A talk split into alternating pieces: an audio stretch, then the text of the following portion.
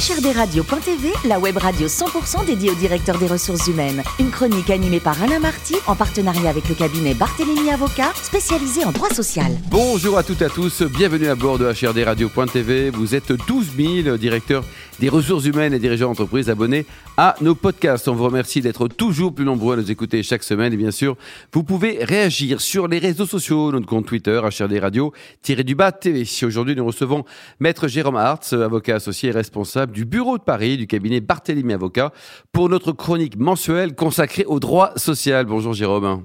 Bonjour Alain et bonjour à tous les auditeurs. Alors aujourd'hui, nos discussions tourneront autour de la rémunération dans les entreprises, avec je crois un focus sur les rémunérations variables des salariés. En effet, Alain, nous parlerons des stratégies de rémunération, des primes, des variables, mais aussi de la notion d'égalité de traitement dans la rémunération qui peut être vue comme un frein pour certaines entreprises. Bon, vaste sujet. Alors justement, Jérôme, j'ai lu dans la presse une information qui m'a particulièrement surpris. Comme tout le monde le sait, le télétravail s'est beaucoup développé du fait de la crise sanitaire, que ce soit en France, mais également partout dans le monde et en particulier aux États-Unis. Eh figurez-vous que le géant américain Google prévoirait une diminution de salaire pour les salariés qui renoncent au présentiel pour lui préférer une formule à 100% en télétravail. La baisse serait proportionnelle au lieu de vie du salarié, de telle sorte que la rémunération sera inchangée, par exemple, pour ceux qui vivent à New York, et elle pourrait diminuer, pourquoi pas, de 15%, qui, ceux qui vivent à Stamford, dans le Connecticut. C'est particulier, ça, comme formule, non, Jérôme? Est-ce que ça serait possible de transposer une telle application, en tout cas une telle philosophie, j'avais dire, en France? Alors Alain, effectivement, il convient de préciser que d'après mes informations, euh, que cette pratique ne concernerait en l'état que les États-Unis. Je n'ai pas eu d'informations particulières sur de telles mesures ou pratiques en France. Ensuite, et d'après les informations relayées par la presse, euh, particulièrement par les échos, euh, là encore, il semblerait que Google n'impose pas cette mesure aux salariés, mais qu'il propose aux salariés à travers un avenant à leur contrat de travail qui prévoit expressément le passage en télétravail à 100%. A priori, il n'y aurait pas de contrainte, et je mets des guillemets à contrainte. Maintenant, imaginons qu'une telle situation euh, se produise en France. Une entreprise euh, proposerait à ses salariés basés en France un avenant à leur contrat prévoyant une rémunération diminuée en cas de passage en télétravail à 100%. D'un point de vue des relations individuelles du droit du travail, c'est tout à fait possible. Un employeur propose une modification du contrat, le salarié l'accepte, le contrat est modifié. Si tout le monde est d'accord, il n'y a à première, à première vue pas de difficulté. Malheureusement, en regardant plus en détail la situation, des difficultés peuvent euh, apparaître. quel type de difficultés? Parce qu'a priori, Jérôme, si tout le monde est d'accord, il n'y a pas de problème, quoi. Oui, en, effet, c'est vrai, Alain. Mais le droit du travail est un peu plus subtil que ça. La première difficulté apparente, c'est l'égalité de traitement entre les salariés. Est-il possible pour un même travail de moins rémunérer un salarié en fonction de son lieu de résidence et ou de son lieu de travail? Il faut savoir que la Cour de cassation avait déjà eu l'occasion de répondre à cette interrogation dans le cadre de la série de contentieux sur le principe à travail égal, salaire égal. Pour la Cour, la différence de rémunération établie par décision unilatérale de l'employeur entre les salariés affectés dans un établissement d'Île-de-France et ceux dans un établissement à Douai était justifiée en raison de la disparité du coût de la vie de ces régions. Il s'agissait d'un arrêt de septembre 2016. Donc, a priori, cette difficulté peut se résoudre. Une inégalité salariale peut se justifier entre deux salariés qui ne travaillent pas et ne résident pas au même endroit.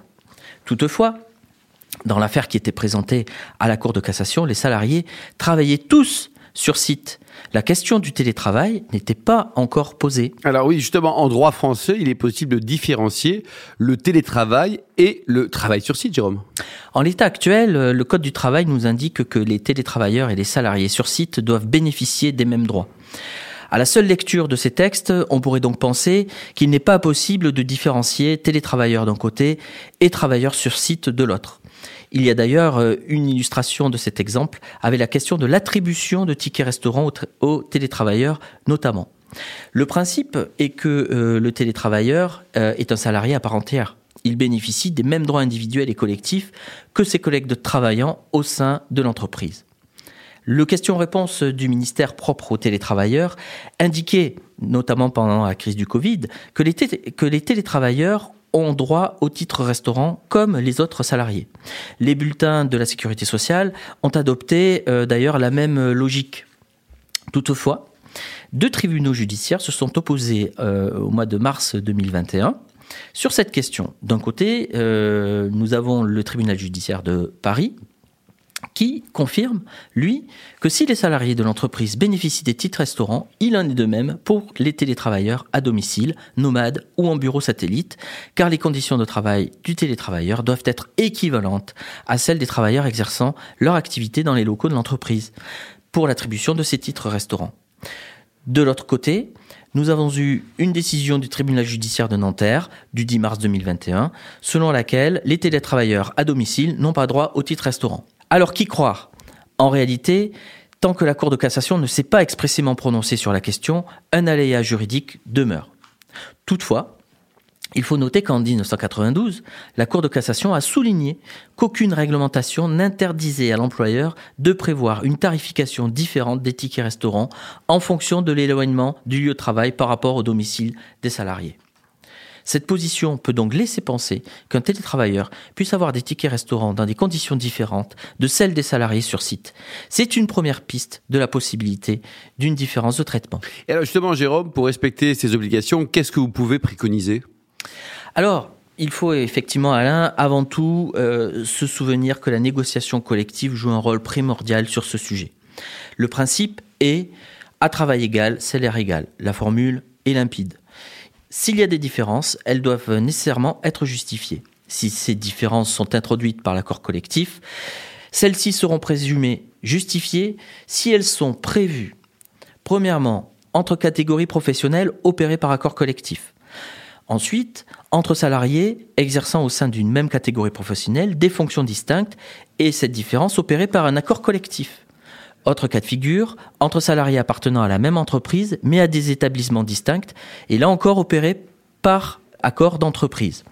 Enfin, entre salariés appartenant à la même entreprise, mais affectés à des sites ou des établissements distincts, opérés là encore par accord d'entreprise. Merci beaucoup Jérôme, ça y est, on est un petit peu rassuré, hein, parce qu'il y avait de quoi être inquiet en lisant les journaux. On va rester sur le sujet des rémunérations pour parler des différentes primes, des variables. C'est bien ça Jérôme? Absolument.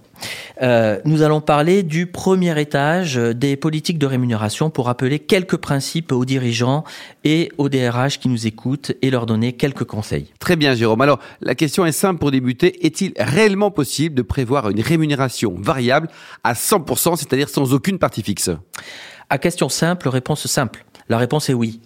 Le salaire peut être fixé en fonction d'éléments comportant une part d'incertitude, qui peut être liée notamment à la performance du salarié, d'une équipe ou même de l'entreprise.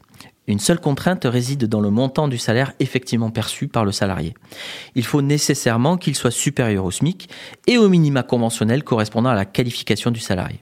En pratique donc, cela peut être assez délicat à gérer pour les services RH de la société, puisque si le salarié ne remplit pas les conditions qui lui permettraient de bénéficier de sa rémunération variable, l'entreprise devra faire des avances ou maintenir un certain niveau de rémunération.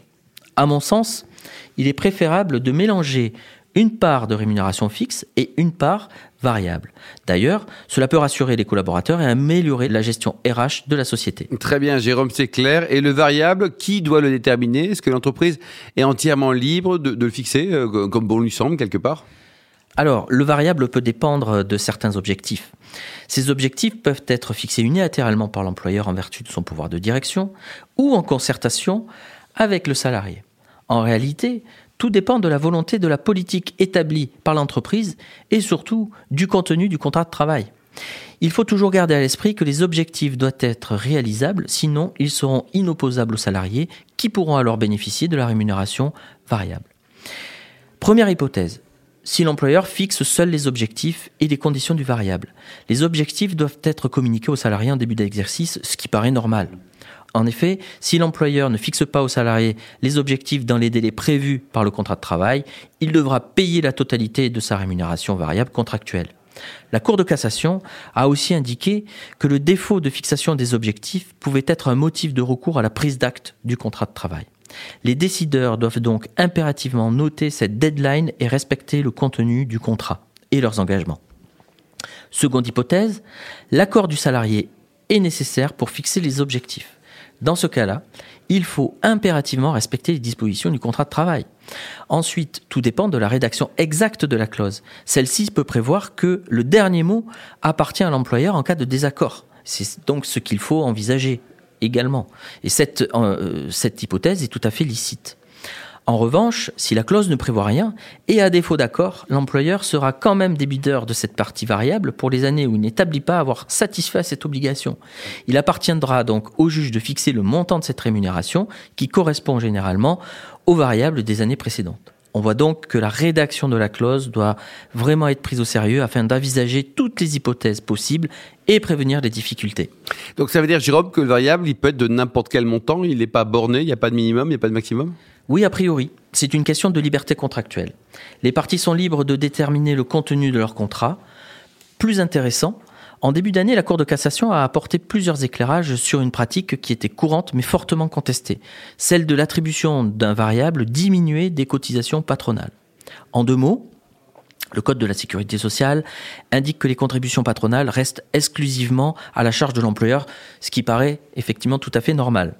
Pourtant, certaines entreprises prévoient une part de variable de rémunération calculée sur les résultats nets du secteur d'activité du salarié, donc diminuée de charges patronales.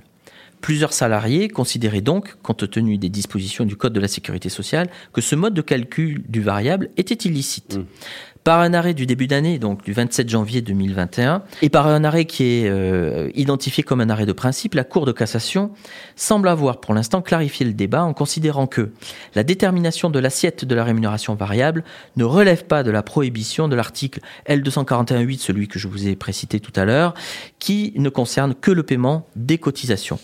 Dans les faits, l'assiette de la rémunération variable du salarié dépendait de la marge nette de son secteur, qui était définie à partir de la marge brute déterminée et perçue par l'entreprise pour chaque produit vendu. Après déduction, alors des frais de voiture, de téléphone, de restaurant, de péage et d'un forfait au titre des charges sociales. La Cour de cassation a donc validé ce mode de calcul du variable. Les juges indiquent même dans l'une de leurs communications que le choix a été fait d'élargir l'exercice par les parties de leur liberté contractuelle dans la fixation des conditions de rémunération du salarié. Merci beaucoup Jérôme. Synthèse et conclusions, les éléments clés à retenir Naturellement Alain, nous allons mettre le focus sur quelques points. Le premier point déterminant est le fait que la rémunération a une nature nécessairement contractuelle.